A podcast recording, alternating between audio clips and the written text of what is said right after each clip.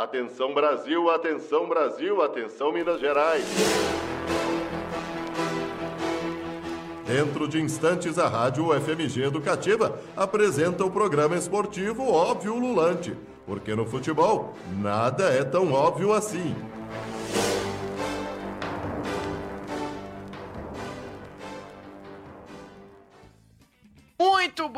Noite, caro ouvinte da rádio UFMG Educativa. Está no ar o Óbvio Ululante, o programa esportivo da 104,5 da estação do conhecimento. O Óbvio Ululante surge da parceria existente desde 2010 até hoje entre o GFUT, o grupo de estudos sobre futebol e torcida e a própria rádio UFMG Educativa, a estação do conhecimento. São 6 e 9 de hoje, quarta-feira, dia 10 de fevereiro de 2021. Hoje já é o sexto programa do Obrulante do novo ano, que já está no seu segundo mês. Antes de adentrarmos aos destaques, vamos destacar o aniversariante da semana, nosso produtor, nosso faz tudo, nosso apresentador, nosso comentarista, Thiago Peruc, que completou 21 anos no último dia 7 de fevereiro, domingo. Então, fica aqui registrado, registrados os parabéns de toda a equipe do Obrulante e também do GFUT. Hoje, vamos com os destaques. O Brasileirão chegando ao final. Hoje tem pelada acadêmica, hoje tem mulheres em campo, Hoje tem futebol e política e hoje a gente vai falar também sobre Botafogo, o primeiro clube rebaixado o Clube Alvinegro foi oficialmente rebaixado pela terceira vez para a segunda divisão do Brasileirão na última sexta, após ser derrotado para o esporte dentro do Newton Santos. Sem delongas, vamos de destaques, primeiramente com o próprio Thiago Perucci. Muito boa tarde, Thiago Perucci, já nos traga o seu destaque.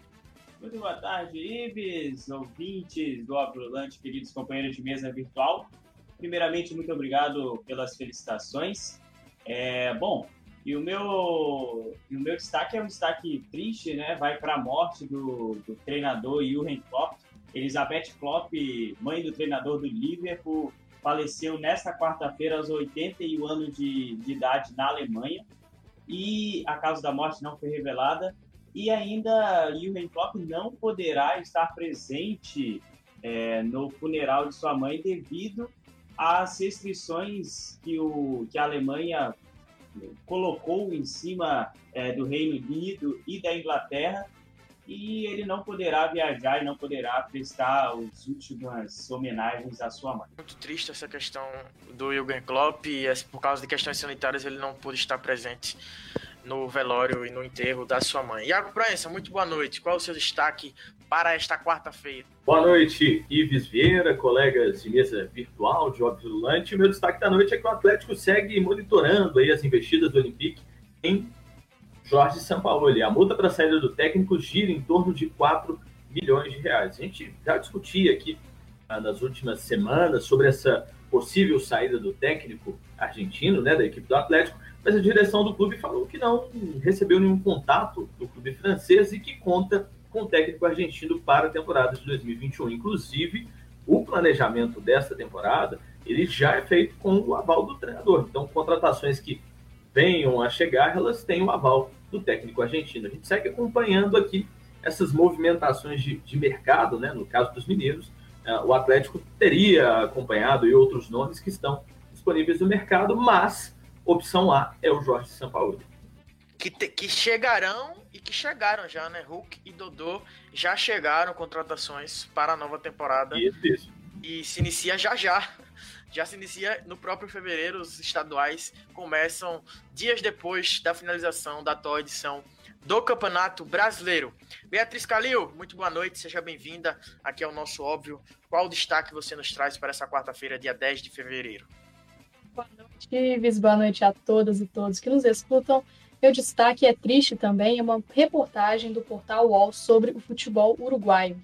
A morte do atacante Morro Garcia, ídolo do clube Godoy Cruz e que já teve rápida passagem pelo Atlético Paranaense aqui do Brasil, causou um grande impacto no futebol.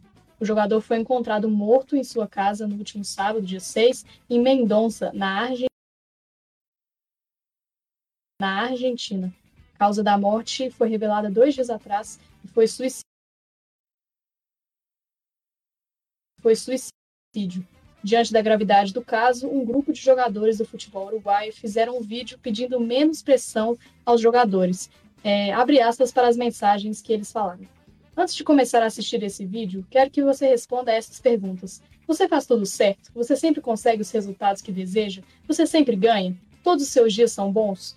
Nós somos jogadores, mas antes de sermos jogadores de futebol, somos pessoas como você, como seus irmãos, sua mãe ou seu pai. E cada mensagem que você deixa no anonimato me machuca, machuca nossas famílias e afeta a todos nós. Desta vez, pedimos que antes de nos insultar, assediar ou discriminar, porque tivemos um dia ruim, pare um minuto para refletir. Você está sofrendo, você está machucando a nós e aos outros. E aos outros. Vamos cuidar uns dos outros, vamos ser responsáveis. Fecha aspas. Você pode assistir o vídeo pela página do perfil O Contra-Ataque no Instagram.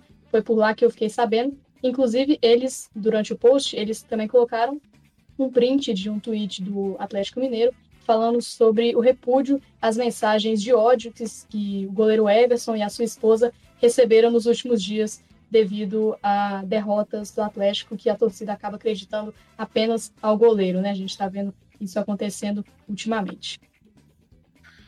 Essas mensagens do Obviolante de forças, tanto para familiares e amigos do atleta que infelizmente se suicidou e também para Everson e sua família. Ninguém merece jogador de futebol também é uma profissão e não merece ser execrado por questões de dentro de campo. TJ, seja bem-vindo. Uma boa noite para você. Qual o seu destaque? Boa noite, Ives Vieira. Boa noite para você, querida, querido e ouvinte. Eu também não posso deixar de parabenizar o nosso querido Thiago Peruque, o cara que cobre escanteio, corre na área e cabeceia para fazer o gol. Então, meus parabéns para você, Peruque, grande articulador aqui também dos bastidores para fazer o óbvio ir ao ar. Pois bem, o meu destaque, meus colegas ululantes, de hoje vai para a final do Mundial de Clubes da FIFA. Mas aí é o destaque brasileiro nessa final. Vocês devem pensar assim: ah, deve ser jogador? Não, não é jogador. Vai para as árbitras, Edna Alves Batista e Neuza Bach. Elas foram escaladas para fazer parte da equipe na, de arbitragem na final da competição, que vai ser amanhã, entre o Bayern de Munique e o Tigres do México. E a FIFA anunciou essa escalação na manhã de hoje, dessa quarta-feira. A, a Edna vai ser a quarta árbitra e a, a Neuza Bach, a auxiliar reserva. Mas, aliás, a equipe de arbitragem é toda sul-americana, está aí a Comembol representada, porque o trio principal é uruguaio. É o Esteban Ostorric, espero que esteja pronunciado correto, Nicolas Taran e Richard Trinidad. E, e, o VAR vai ser o Nicolas Galo, da Colômbia, e o auxiliar do VAR, o Julio Bascunan, do Chile. Está aí o destaque para hoje, meu querido Ives Vieira. Valeu, TJ. Ainda mais sucesso para Edna e para Neuza Bach. Falando em Mundial, amanhã, como você me falou, Bayern e Tigres disputam a final e o Palmeiras disputa o terceiro lugar contra o Al Ali. O meu destaque vai para o Brasileirão. O Brasileirão chega na sua reta final definitivamente. Estamos atualmente na 35ª rodada e o Inter é o atual líder da competição com 66 pontos conquistados. O Flamengo, que empatou com o Red Bull Bragantino no último domingo, chegou aos 65, ou seja, está a um ponto do time da Abel Braga, mas com o jogo a mais, o Inter joga já já, às 19 horas, recebe o Sport Recife. O Atlético Mineiro, que apesar de ter sido ter vacilado na rodada passada ao ser derrotado para o Goiás, também está na disputa, atualmente está na terceira na terceira colocação com 60 pontos e hoje visita o Fluminense às 9h30. E aí, caro ouvinte, óbvio Lulante, deixa seu comentário. Quem vai ser o campeão? Vai ser o Inter? Vai ser o Flamengo? Vai ser o Galo? E o São Paulo, que tem 58 pontos em 33 jogos, ainda tem chance. São Paulo ainda não venceu no Brasileirão no ano de 2021. A última vitória foi justamente contra o Fluminense, que o Atlético visita hoje lá no dia 26 de dezembro. Depois desses destaques, a gente vai para o nosso primeiro intervalo aqui na 104,5 e volta já já. Fica conosco que já já tem pelada acadêmica. Ouvinte da Rádio FMG Educativa, dentro de instantes voltamos a apresentar o programa esportivo Óbvio Lulante.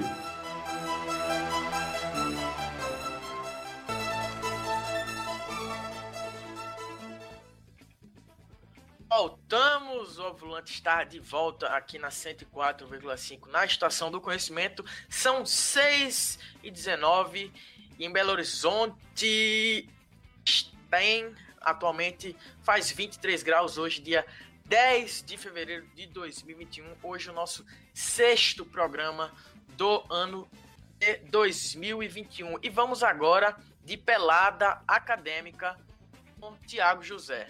Pelada Acadêmica. Obrigado, Ives Vieira, nossa formalidade, ó, Thiago José. então, o Pelada Acadêmica de hoje, meus queridos, minhas queridas e queridos ouvintes, ele vem com um gosto de dica ululante e um toque de jabá. Hoje eu vou apresentar brevemente para vocês um capítulo que escrevi em parceria com a professora Eliene Lopes Faria.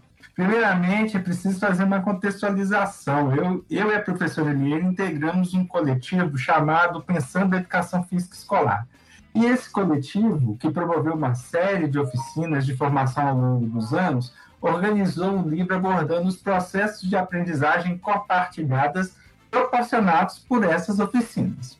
O livro que esse coletivo organizou chama Formação na Prática, e os professores que organizaram o livro foram o Luiz Nicásio e a Luísa Guiar, que vocês já devem conhecer aqui, são do GETFUT e também são do Óbvio, a professora Eliane, com quem escrevi o capítulo, e os professores Bruno Nick e Gabriel Mendes. Então, o capítulo que eu escrevi com a professora chama-se Futebols nas aulas de educação física. Ainda faz sentido propor uma oficina de formação? A oficina que inspirou a escrita desse capítulo foi organizada por mim pela professora Eliane e pelo professor Luiz. Ela aconteceu num evento que o coletivo organizou em 2017, mas eu e Luiz também já realizamos uma outra oficina é, pelo coletivo. Enfim, essa oficina que inspirou a escrita do capítulo, né, ela, além de levar em conta nossas experiências e tal, na escrita desse capítulo, além da gente levar em conta nossas experiências como pesquisadores e professores que tematizam futebol, também teve uma forte influência de uma outra produção do GFUT, que é o livro Futebol para Além da Bola Rolando. O ensino do futebol para além da bola rolando.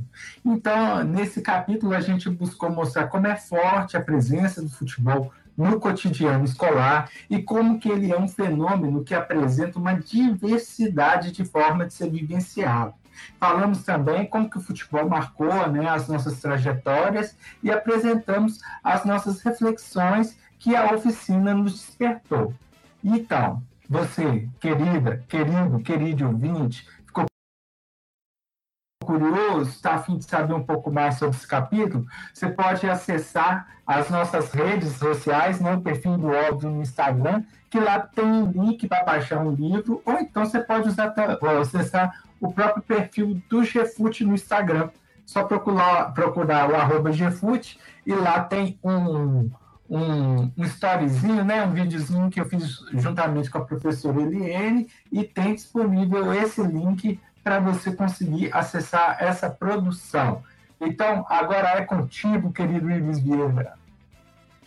Bom, bom quadro, TJ, parabéns. É meio nostálgico pra gente, eu acredito, pra mim, pro Thiago, pra todo mundo aqui, na verdade, né? Eu falo do Thiago e da Calil por causa da, da maior proximidade de idade, mas chegava na hora da educação física, tinha sempre aquele desejo pelo, pelo futebol desde muito pequeno. Você, como, como educador físico, como mestre no lazer, como é que você vê essa questão? Você acha que é. Claro que tem esse lado positivo, mas o futebol sobrepor a outros esportes é algo benéfico ou não tanto do ponto de vista da formação daquele, daquele aluno como estudante mesmo, porque a educação física escolar é lei e tem, tem que ser seguida como as outras disciplinas da grade curricular, seja na educação infantil, fundamental e ensino médio também. Então, Ives, é, antes, antes de mais nada, a gente tem que entender que o futebol, enquanto um produto cultural nosso, né, que faz parte da nossa formação, enquanto não só enquanto estudantes, né, fora da escola a gente é bombardeado por informações sobre futebol.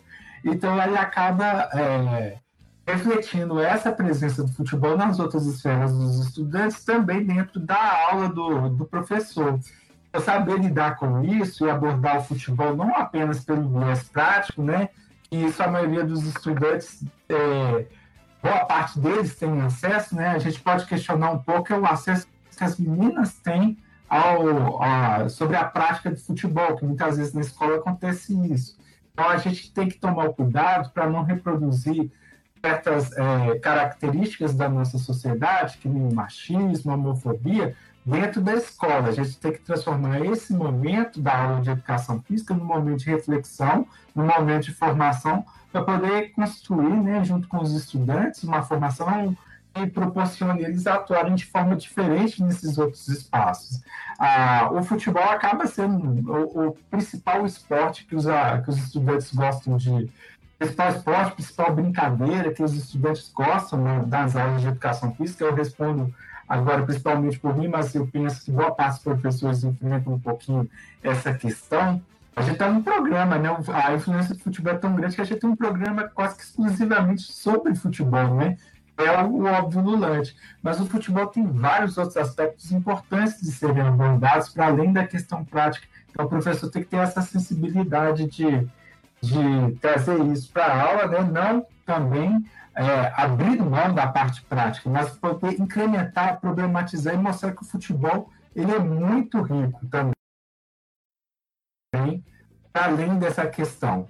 É, e como professor, a gente tem que saber negociar, saber conversar com, com, com os estudantes, para poder eles terem acesso a outros conteúdos também. Existem outras coisas que são importantes para eles aprenderem, entender, é, que, faz parte da cultura, né, que vai além do futebol, né, faz parte do nosso universo de convivência. Então, tem as danças, tem as lutas, tem é, os jogos e brincadeiras, e aí dentro dessas, é, dessas unidades temáticas, né, que a gente pode chamar assim, desse, da, que faz parte da educação física, você ainda pode pensar nas variações dela, como brincadeiras de jogos indígenas, brincadeiras de jogos de origem afro-brasileira, enfim, existe uma infinidade de coisas para se aprender. Então, um jogo de cintura é muito importante para o professor saber conciliar o interesse pelo futebol, que é absolutamente natural, eu também me interesso muito pelo futebol, mas não só. Mostrar que também, dentro das aulas de educação física, é importante ter acesso, ter conhecimento sobre outras práticas corporais. Gente, antes do Iago entrar para falar, eu preciso fazer um adendo aqui que o Luiz Nicásio, via WhatsApp, me corrigiu e agradeço pela correção. Eu falei educador físico, o termo correto é professor de educação física, então fica aqui registrado. Peço perdão aos professores de educação física pelo uso equivocado do termo. Passo a bola para você agora, Iago. Beleza, bacana pela informação. Parabéns, Thiago José, pelo quadro. É, e, e, durante a, a, sua leitura e, e, a minha releitura, eu, me deu uma sessão nostálgica, porque eu me recordei de uma aula de educação física e de um professor de educação física uh, que marcou, acho que praticamente a minha vida pessoalmente, uh, enquanto estudante, e de muitos outros. Uh, o Biratã, agora não me lembro mais o, o sobrenome do Biratã, ele dava aula no, no Henriqueta Lisboa, fica ali na região nordeste de, de BH, uma escola pública, e que ele, ele literalmente incluía não só o futebol, mas outras modalidades esportivas, inclusive o atletismo, dentro de uma escola em uma região periférica. E isso era muito marcante porque tinha uma, uma participação coletiva de todos os alunos. Além do Biratã, a esposa dele também é, dava aula nessa mesma, nessa mesma escola e, e ele conseguia trazer é, outras informações sobre outros esportes de uma forma muito didática e, e, tinha uma aceitação muito grande. Isso era realmente muito impressionante. É, em outras escolas, eu já convivi com outros, outros exemplos em que o futebol era sempre predominante mas em especial esse período foi, foi muito legal, porque se pensa também sobre a inclusão daquele aluno ou aluna que não se identifica com a prática do futebol e acaba uh, sendo incluído dentro da, da, prática da atividade física. Uh, só mais uma mais um pitaco. Eu não me lembro o nome em especial da autora. A gente teve uma defesa recente na, na EFETO, no, no programa de, de pós-graduação em Educação Física Escolar, uh, que falou sobre, uh, as, sobre as arquibancadas das, das escolas, né? as garotas arquibancadas, os garotos arquibancadas, agora não, não me recordo em especial a, a, a temática, mas falava exatamente sobre isso, sobre esse distanciamento de alguns alunos uh, da prática de atividade da educação física. Isso, isso é muito legal. Se não me engano, o trabalho foi até orientado pelo, pelo professor Gustavo Cortes. Vou pesquisar aqui o nome da aluna e, e retorno ainda no programa, mas é, é muito marcante esse, esse viés também. Você que está nos escutando, deixa aí no nosso comentário, onde você que esteja nos vendo, no, no, Facebook, no YouTube, na Twitch. Deixa aí o um comentário se, se, esse quadro trazido pelo TJ despertou algum sentimento nostálgico em relação à educação física e escolar. Após esse papo saudoso, a gente vai para o nosso segundo intervalo e volta já já. Próximo bloco tem Mulheres em Campo e Futebol e Política. Fique conosco, a gente volta em instantes aqui na 104,5 FM. Ouvinte da Rádio FMG Educativa, dentro de instantes voltamos a apresentar o programa esportivo. Óbvio Lulante.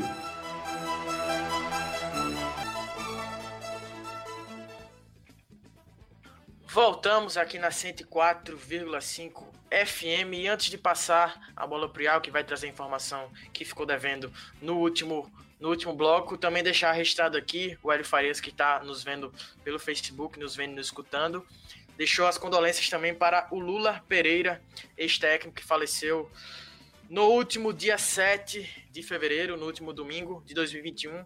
Ex-jogador e ex-técnico, treinou times como Ceará, Ferroviário, América aqui, Flamengo e tantos outros. Fica aqui também nossos registrados, nossos sentimentos para amigos e familiares. Iago, nos traga sua informação agora. Isso aí, Eves Vieira. O Lula Pereira foi técnico do América em 2001, foi campeão mineiro com a América. Ah, trazendo agora o título da, do trabalho, o fenômeno da arquibancada. Análise do afastamento das meninas das aulas de educação física do ensino médio em uma escola da rede estadual de Minas Gerais.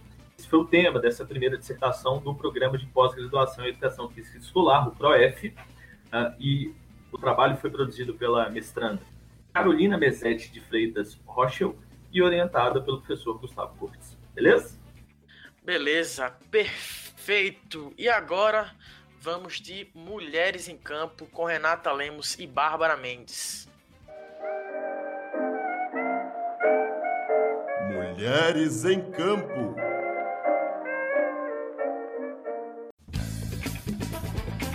Olá, pessoal do Óbvio Lulante, eu sou Renata Lemos. E eu, Bárbara Mendes, e hoje temos mais um Mulheres em Campo. A coluna de hoje vai ter uma dinâmica de jogo diferente. Isso porque amanhã, dia 11 de fevereiro, é o Dia Internacional das Mulheres e Meninas na Ciência, estabelecido pela Organização das Nações Unidas desde 2015. Segundo o relatório apresentado pela Unesco naquele mesmo ano, apenas 28% dos pesquisadores no mundo eram mulheres. A disparidade de gênero na ciência ainda é uma realidade, principalmente em programas de doutorado e pós-doutorado. Essa data de luta tem como objetivo marcar a dificuldade de inserção das mulheres nas mais diversas áreas e contextos de pesquisa. E aproveitando o ensejo, a gente vai hoje pensar o futebol feminino a partir da produção científica brasileira. Marina de Matos Dantas e Luísa Guiar dos Anjos, nossos colegas aqui de GFUT, publicaram em 2016 um mapeamento das produções femininas sobre o futebol. No intitulado Sobre o que pensam as mulheres, as autoras mapearam tanto a seção arquibancada quanto os artigos publicados nos perfis de pesquisadoras no site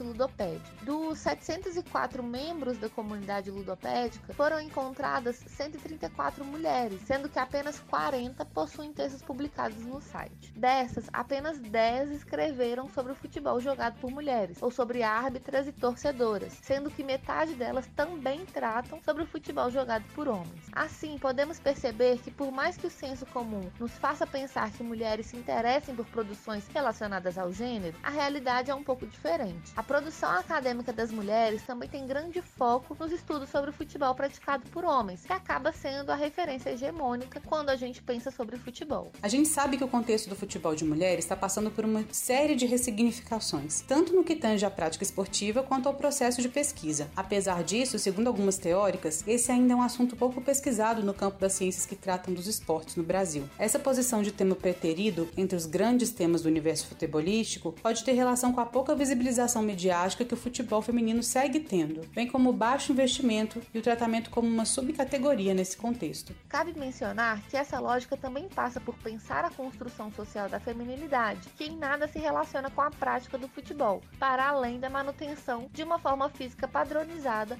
ou da manutenção do seu status de objeto para apreciação de um público cis hétero masculino. Assim, o campo de pesquisa sustenta e atualiza mais uma vez construções que são excludentes às mulheres. Nesse caso especificamente, o campo de pesquisa voltado para o contexto esportivo. Quando a gente pensa na produção acadêmica acerca do futebol feminino, nossas primeiras referências quase sempre são a Silvana Gellner e Leda Maria Costa. Porém, existe uma gama de outras pesquisadoras que abordam o tema. Levando todo esse contexto em consideração, a gente resolveu se pautar em dados apresentados por diversos teóricos. Ao procurar a produção sobre futebol feminino no Brasil, um dos primeiros textos elencados na busca é o artigo O Futebol Feminino no Campo Acadêmico Brasileiro, mapeamento de teses e dissertações de 1990 a 2010, de Leila Salvini, Ana Letícia Padeschi Ferreira e Vanderlei Marques Júnior, publicado em 2014. No levantamento de grupos de pesquisa sobre futebol feito pelos autores, nenhum desses 25 grupos encontrados especificam a temática futebol de mulheres como um interesse de pesquisa. No caso das dissertações, no período entre 1990 e 2010, foram encontradas apenas oito trabalhos, dentre os quais quatro foram elaborados por mulheres: Lúcia da Costa Leite Reis, Rosângela de Sena Almeida, que na pesquisa aparece com duas dissertações, e Lígia Luiz de Freitas. Quando o assunto é tese, o levantamento encontrou apenas três nesses anos pesquisados, todas produzidas por homens. Para que vocês não se confundam, não estamos querendo dizer aqui que homens não podem se dedicar a essas temáticas, tá bom? A gente manteve o foco nas mulheres tendo em vista a data e todas as dificuldades que a gente anunciou anteriormente. Apesar disso, a gente está partindo aqui de uma epistemologia feminista em que os saberes são localizados, então é importante anunciar sua posição de sujeito e refletir como que ela vai impactar na pesquisa que você está realizando mas de forma responsável, ninguém é impedido de falar sobre nenhum tema, de forma responsável. Tudo isso foi dito como uma busca pela legitimação do tema do futebol feminino no contexto de pesquisa, bem como para ressaltar a importância das mulheres pesquisando sobre os futebols. E ainda que o foco tenha sido a pesquisa acadêmica, é importante mencionar que são várias as possibilidades de se engajar na temática. Construir o futebol feminino passa por um processo de militância, como nos mostra cotidianamente a jornalista Luciene de Castro, ou melhor, Lu Castro, uma das maiores expoentes sobre o tema no Brasil. E para fechar o texto, a gente optou por deixar duas observações que dizem da pertinência desse tema. A observação número um: enquanto a gente estava escrevendo sobre o tema, todas as vezes em que a palavra pesquisadoras aparecia no texto, o Google corrigia para pesquisadores. Fica a dica. E a observação número dois: toda vez que a gente tenta escrever as atletas, o Google corrige para os atletas ou o atleta. Mais uma dica aí. Continuem ligados no Óbvio E acompanhem conosco todas as principais principais notícias sobre futebol de mulheres. Renata Lemos e Bárbara Mendes para a Rádio FMG Educativa. Beatriz Calil, você tem uma dica sobre essa temática trazida pela Bárbara Mendes e pela Renata Lemos? Sim, eu tenho uma dica e é a iniciativa Minas Paciência, que é um portal de notícias sobre ciência, tecnologia e inovação, que traz novidades, debates, curiosidades sobre a área, com foco sendo desenvolvido em terras mineiras. E esse projeto ele lança um e-book sobre mulheres na ciência. Né? E todo ano elas vêm é, fazendo isso. E esse ano elas vão lançar é, justamente amanhã, né? Uma data simbólica aí para as mulheres na ciência. Então vale a pena conferir e para quem quiser baixar, é só ir no site minasfaciencia.com.br e lá amanhã já vai estar disponível o e-book. Vida longa às pesquisadoras brasileiras. Renata Beatriz Cali, vou voltar com você que agora é hora de futebol e política, quadro enviado pelo Tiago Carlos Costa, o TCC. Vamos lá. Liga Terezinha. Futebol e resistência em meio ao Holocausto. No último dia 27 de janeiro, data onde é rememorado o Dia Internacional em Memória das Vítimas do Holocausto, fomos buscar como o futebol ajudou prisioneiros judeus a minimizar os horrores da prisão em um campo de concentração. A data de 27 de janeiro é uma referência à libertação feita pelo Exército Vermelho da URSS de prisioneiros nos campos nazistas de Auschwitz-Birkenau, localizada na Polônia. A nossa história de hoje chega nos campos de concentração e sua relação com o futebol durante a Segunda Guerra Mundial. No campo de concentração de Theresienstadt, não sei se falei certo, se tiver falado errado, o TCC me dá um puxão de orelha, que ficava na região de Praga, na época Tchecoslováquia, o futebol ajudou como alento para milhares destes prisioneiros. Há registros documentais, textuais, orais e fílmicos de uma liga de futebol formada por times de prisioneiros deste campo, que durou entre 1942 e 1944. As equipes eram formadas a partir das origens e profissões dos detentos, como cozinheiros, alfaiates, jardineiros, pintores, eletricistas, professores e outros times que disputavam a chamada Liga Terezin. A prática do futebol era permitida pelos nazistas nas horas de folga dos trabalhadores no campo de concentração. Foi utilizada como instrumento de propaganda do Terceiro Reich quando da visita da Cruz Vermelha no local. O chefe da comunicação nazista, Joseph Goebbels, que mandou isolar prisioneiros doentes e ou subnutridos e mostrou e registrou para inspeção prisioneiros em bibliotecas, salões de jogos, jardinagem e no campo de futebol, com times em campo e torcedores ao lado, apresentando uma falsa sensação de tranquilidade e bons tratos.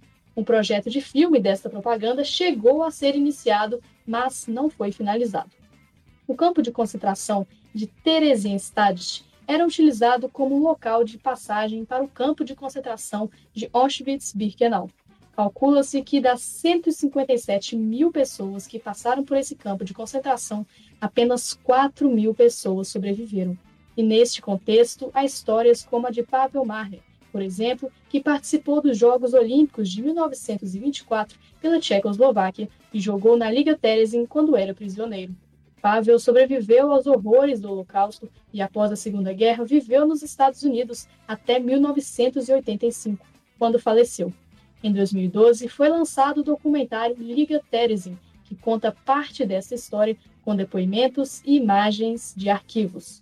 Fica o registro da memória das pessoas vítimas e sobreviventes do Holocausto, para que este crime não ocorra novamente na história da humanidade. E aí, ouvintes ululantes, já ouviram falar dessa história onde o futebol ajudou a tornar a vida dessas pessoas menos terrível?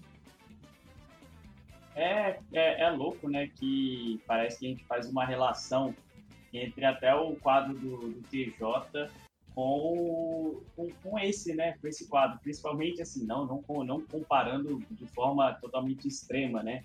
Mas a aula, mas querendo ou não, a aula de educação física, o futebol pra gente, quando a gente está na escola, é um momento que a gente tem um lazer. Vou deixar mais uma vez claro, não compare escola, que não tem nada a ver com o Holocausto em si, ou com a prisão de Auschwitz, mas é um momento que a gente tem é, que a gente tem de uma, de uma mudança na rotina que a gente sempre tem, né? De estudo, de leitura, de copiar no quadro. E agora a gente consegue, a gente faz uma relação do futebol lá para, né? Aí agora aumentando bastante a proporção é, dentro das prisões de Auschwitz. É, foi, foi legal essa história, eu não realmente não conhecia e realmente o, o, futebol a gente vê que ele, dentro da sociedade ele transforma a sociedade de muitas formas, né? E ele está ligado com a política e sempre vai estar ligado, é, principalmente né, né, nessa função, né? O futebol tem uma função além, claro, de, de muitas outras funções econômicas, é, funções de divertimento, de é, funções políticas, tem uma função de entretenimento, o futebol como um entretenimento que muitas vezes ele a, a gente até esquece é, que ele pode ser tratado, ele deve ser tratado também assim. E a gente vê o futebol como entretenimento, é, em, foi em Auschwitz ali, a gente vê um futebol como entretenimento no Mineirão, a gente vê um futebol como entretenimento na escola, como o TJ trouxe. É, então, o futebol, né, ele pode ser aquilo que os seres humanos fizerem dele. Ele pode ser entretenimento, ele pode ser instrumento de educação, ele pode ser instrumento de opressão, né? Futebol que a gente vive hoje tem momentos é, que pode ser usado como uma forma é, é, opressiva, por exemplo, quando você não deixa é, é, meninas jogar futebol, ou quando fala que não é, não é, no futebol não é lugar de mulher, é uma forma de transformar o, o futebol num instrumento de, de, de opressão mesmo, de não acesso, de negar o acesso a outros grupos desse tipo de esporte.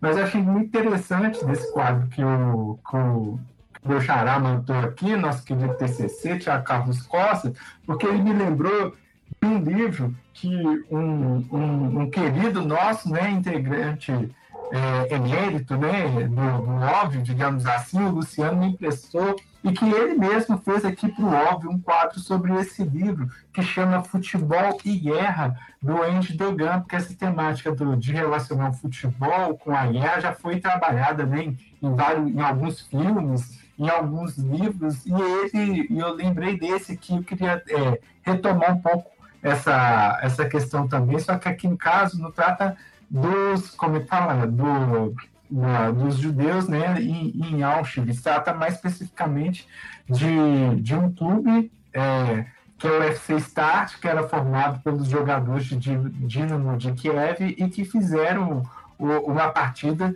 contra a equipe da Luftwaffe, que era a, a Força Aérea Alemã nazista naquela época. Então é muito interessante a gente é, refletir como que, que esse lado humano às vezes se faz presente, ainda que, que com todas as ressalvas que a gente deve ter deve se pensar num contexto de guerra e tal, é, sempre acontece dessa paixão por, por, pela produção dos seres humanos, né, por, por, por algo que, que que deveria é, unir, né, faz o, a, as pessoas refletirem esse, esse momento, assim, como que através do futebol você pode falar sobre Segunda Guerra, você pode falar de machismo, pode falar sobre várias outras questões de política e está presente. Eu acabei me perdendo aqui na minha linha de raciocínio, mas espero que tenha ficado relativamente entendível aí para os queridos e queridas ouvintes. Ficou sim, claro. TJ. A gente vai para o nosso último intervalo e volta já já com frase do dia e uma discussão sobre Botafogo e o futuro do Glorioso. Fique conosco, a gente volta já já aqui na 104,5 FM. Ouvinte da Rádio FMG Educativa, dentro de instantes voltamos a apresentar o programa esportivo Óbvio Lulante.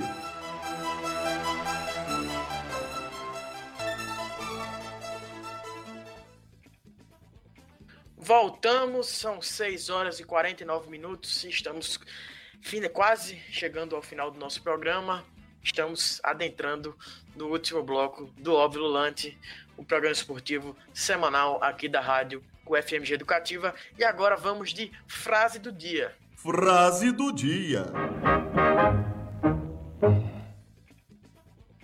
A frase do dia é comigo mesmo, Ives Vieira, e vai ser sobre o Botafogo, o clube que foi na última segunda-feira, dia 8 de fevereiro, dia depois, dias depois da oficialização do terceiro rebaixamento do Botafogo, Carlos Augusto Montenegro ex-presidente figura influente no clube, falou pela primeira vez sobre o descenso da equipe alvinegra. O ex-dirigente publicou uma nota oficial extensa citando erros e bastidores da desastrosa temporada do time de General Severiano. Entre outras coisas, chamou o goleiro paraguaio Gatito Fernandes de covarde, disse que o Botafogo é ingovernável e afirmou que o retorno do Botafogo para a Série A não é certeza. Abre aspas para Montenegro. Hoje estamos nivelados com Juventude, Havaí, Chapecoense, Curitiba, Curitiba, Vitória, Bahia, Esporte, Náutico, Fortaleza, Guarani, Ponte Preta, Cruzeiro, América Mineiro, Goiás e etc. Aí, aí alguém da lista de e-mail fala o que que o traje com a tradição do Botafogo, de Garrincha, Didi, Amauri, Amarildo, Quarentinha Zagalo, de Newton Santos, de Manga, Jair, Roberto e PC? Pois é, aí está o nosso erro. O passado é tão bonito que ninguém quer aceitar o presente. Quando falo do presente, falo dos últimos 40 anos de Porsche. 45 foi um espasmo, graças a Deus. Pois se não tivéssemos uma geração com Túlio, estaríamos ainda menores ouvintes e amigos de mesa virtual. Como vocês analisam e veem essa triste situação do gigante Botafogo? Há saídas para o clube de General Severiano? Rapaz, olha só, a gente percebe até uma similaridade entre Botafogo é, de 2020, 2020, 2021 com, com o Cruzeiro de 2019, a queda do, do, do Botafogo é, com um bilhão de dívida se equipara ao Cruzeiro, né? Que esse ano, no ano passado, perdão, chegou a um bilhão de dívidas também. É, é complicado para um time como o, o Montenegro disse, né? Um time que já teve muitos outros jogadores como Garrincha, Didi, Amarildo, Zagallo. É, a gente vê realmente um time que por diversas más gestões, a gente percebe que o Botafogo caiu é, realmente talvez um time é, médio no, no, futebol brasileiro, né? Não, é, não parece fazer parte dos 12, mas eu continuo colocando ele dentro dos 12 porque é um time que tem uma história muito gigante dentro é, do futebol brasileiro. É, principal, o Botafogo, é, o Ives até citou o São Paulo que não ganha desde, não ganha, não ganhou em 2021 no Campeonato Brasileiro. O Botafogo não ganha no Campeonato Brasileiro desde o dia 19 de dezembro contra o Curitiba. É, ali ele estava até numa situação melhor que o Curitiba, mas de lá para cá ele perdeu para Corinthians, Vasco, Bota, é, Atlético Paranaense, Santos, é, empatou com Palmeiras, perdeu para o Fluminense. Bom, enfim, e a última derrota foi uma caçapante derrota, né? A cachapante derrota é, por 5 a 2 contra o Grêmio é, dentro do Newton Santos. É, então a gente vê que, que, o Botafogo ele realmente ele cai numa situação até é, talvez até pior do que a do, do, Cruzeiro do ano passado, que o Cruzeiro até tinha um time ou até pior, é, melhor, não sei, é, mas tinha até um tem um time fraco, é um time bastante fraco e o time talvez a parte que salvar salvasse do time era o próprio Gatito e o Gatito falou que fica no, no, no, no, no Botafogo, é, falou hoje, né, segundo o Globoesporte.com, fica é, para a Série B, quer né, ficar, ficar no Botafogo para essa reconstrução, mas realmente é uma. É, mas aí todo o problema do Gatito citado até pelo Montenegro, é, citado até de covarde, mas complicada a situação do, do, do, do Botafogo. Espero que volte, mas é muito difícil. Em cima da frase reportada pelo, pelo Ives Vieira, cima da fala do, do, do Montenegro, do ex-presidente do Botafogo, é, um dos ex-presidentes do clube que é, certamente é, trabalhou e também atuou para tentar reverter a situação do clube, que não é de agora. É, o, o, Botafogo tem nesse processo de deterioração há alguns anos. É, de fato, é, é preciso observar sobre o, o destino do futebol brasileiro ou o futuro do futebol brasileiro ficar muito tempo preso às conquistas do, do passado, né, trazer esse discurso, né, muitos torcedores quando conversam com torcedores rivais falam, ah, mas meu time ganhou isso, ganhou aquilo, enfim, ganhou, né, literalmente no passado. Então, você precisa construir um novo caminho para que esse clube se sustente. Uh, Botafogo é um dos clubes que, que tentou entrar naquele movimento de, de clube empresa, uh, muitas trocas de técnico nessa atual temporada, assim como aconteceu no Cruzeiro no passado e, e, nesse ano também em especial, nesse ano, nessa temporada também em especial, mas é muito sobre olhar sobre o futuro dos clubes e aí já emendando, a gente teve um anúncio no blog, na coluna, perdão, do Rodrigo Matos, falando hoje sobre a verba de TV do Campeonato Carioca. Uh, os valores para a próxima temporada estariam em torno de 11 milhões, a proposta da TV Record, e a TV Globo oferecendo 45 uh, eh, milhões. Esses 45 milhões seriam apenas 20% do que a emissora tinha no contrato, detinha no contrato anterior, que eram 120 milhões. Então, a gente vai ter essa redução das verbas de TV para os clubes, uh, que é importantíssima, não só para os que estão na Série A, mas também para os menores. A gente tem esse enfraquecimento e automaticamente a gente coloca esse olhar para esses clubes que uh, tem, passam por dificuldade financeira. Um bilhão de dívida é algo gigantesco.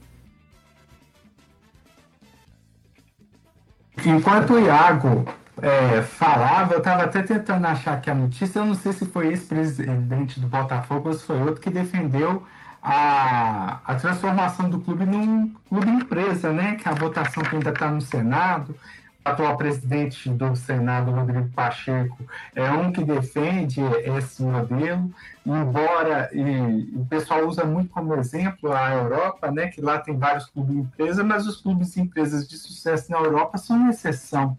Até, até onde eu saiba, Real Madrid não é um clube empresa, Barcelona não é um clube empresa. O Manchester City eu sei que é, mas o Manchester United eu sei que não é um, um, um empresa. Então, esse modelo para o futebol não é um modelo de sucesso, não é o que vai dar certo. E essa é uma discussão antiga de transformar os clubes em empresa aqui no Brasil. Para quem acha que ela é de hoje, ela vem desde a Lei Zico, de, é, que é do início dos anos 90. Então, essa ideia de transformar o clube em empresa, que isso vai ser a solução, o futebol brasileiro é, é um grande engodo, uma grande mentira. O que os clubes precisam é melhorar a, a, a sua gestão, melhorar a gestão. Isso é que vai fazer o, clube é, não se afundar em dívidas, transformar em empresa para poder livrar como o Botafogo está querendo, né? É, é, uma, é uma coisa assim, simplesmente ilusória, auto-enganação parecia que o Botafogo SA iria para frente, mas não foi. Acho que acredito que agora com, a, com rebaixamento talvez seja até mais difícil colocar esse projeto à frente. A gente vai chegando ao final do nosso obvilante. Eu acredito que o Botafogo vai passar por um 2021 muito difícil e não afirmaria com toda certeza que retorna para a Série A em 2022, como é o caso do Cruzeiro. O Cruzeiro vai jogar novamente a segunda divisão neste ano de 2021.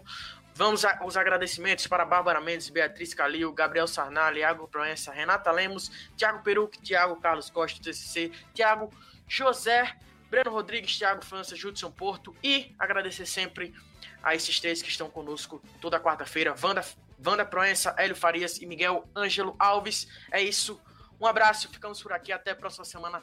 Tchau, tchau. Atenção, rede da UFMG Educativa. Termina agora a transmissão do programa esportivo Óbvio Lulante. Porque no futebol, nada é tão óbvio assim.